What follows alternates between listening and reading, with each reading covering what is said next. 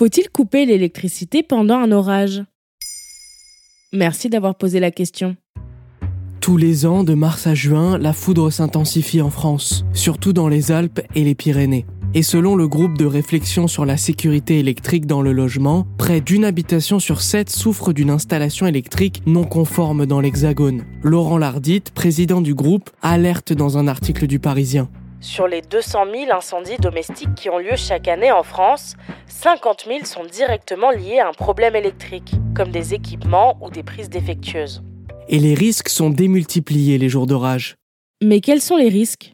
Déjà, les risques liés aux installations électriques dépendent de la localisation de votre habitation. Par exemple, les conséquences sont plus graves dès lors que votre logement est situé à la campagne ou à la montagne. D'abord parce que les éclairs sont plus intenses, renforcés par la proximité plus probable de structures métalliques, des pylônes, des grilles, des poteaux, des clôtures ou encore des hangars, à cause de zones boisées et aussi des cours d'eau. Ensuite, les lignes aériennes, plus courantes dans les zones rurales, augmentent le risque de surtension induite par la foudre. Ces dernières peuvent gravement endommager les composants de vos appareils, comme les circuits électroniques par exemple. Et malheureusement, ça peut déboucher sur un incendie ou une électrocution.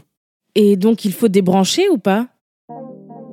Oui, mais il faut faire attention. Il y a des appareils à débrancher en priorité, notamment les ordinateurs, les télévisions, les consoles de jeux, la box internet, très sensible à la foudre, les appareils de domotique ainsi que tous les appareils électroménagers modernes, dès lors qu'ils ont des cartes électroniques, comme les lave-linges, les sèche-linges, les lave-vaisselle ou encore les micro-ondes. Ensuite, il faut s'attaquer aux réfrigérateurs, aux congélateurs et aux lampes traditionnelles. Enfin, notons que les téléphones filaires représentent un risque d'électrocution assez élevé. Mieux vaut utiliser votre portable si vous devez absolument passer un coup de fil.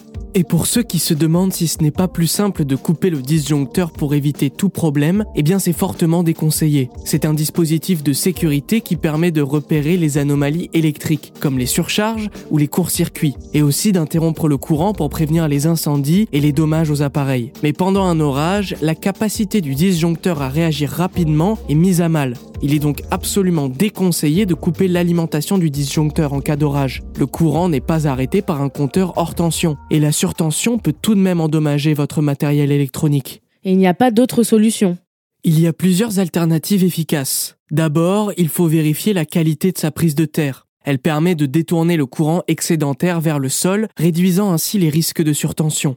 Ensuite, vous pouvez équiper le toit de votre maison d'un paratonnerre avec l'aide d'un électricien qui pourra aussi installer un système de parafoudre sur votre disjoncteur. Et enfin, il est possible de brancher vos appareils les plus fragiles sur une multiprise équipée d'un parafoudre, ce qui limite les risques de surtension. Voilà pourquoi il faut couper l'électricité pendant un orage. Maintenant, vous savez, un épisode écrit et réalisé par Samuel Lombroso. Ce podcast est disponible sur toutes les plateformes audio et si cet épisode vous a plu, vous pouvez également laisser des commentaires ou des étoiles sur vos applis de podcast préférés.